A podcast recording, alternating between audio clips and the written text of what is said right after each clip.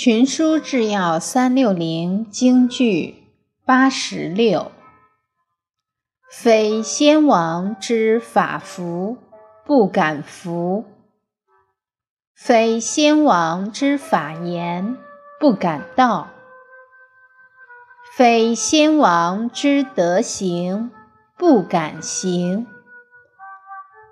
是故非法不言，非道不行。口无则言，身无则行。言满天下无口过，行满天下无怨恶。三者备矣，然后能守其宗庙，盖卿大夫之孝也。诗云：“树叶匪懈。”以示伊人。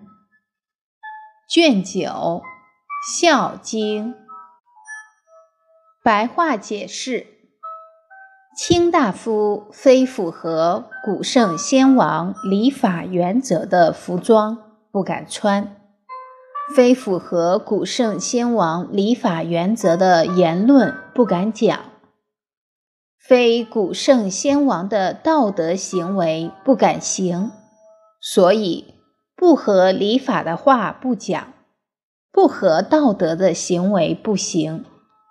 说话无需刻意选择，都合乎道理；行为无需刻意选择，都遵循法道。纵使言语传遍天下，也不会口中有失；即使所作所为，天下皆知，也不会有怨恨、厌恶。服饰、言语、行为三者都能遵守礼法道德，完备无缺，然后就能守住其祭祀先祖的宗庙。这就是卿大夫的孝道。《诗经》说。要早晚勤奋不懈，来侍奉天子。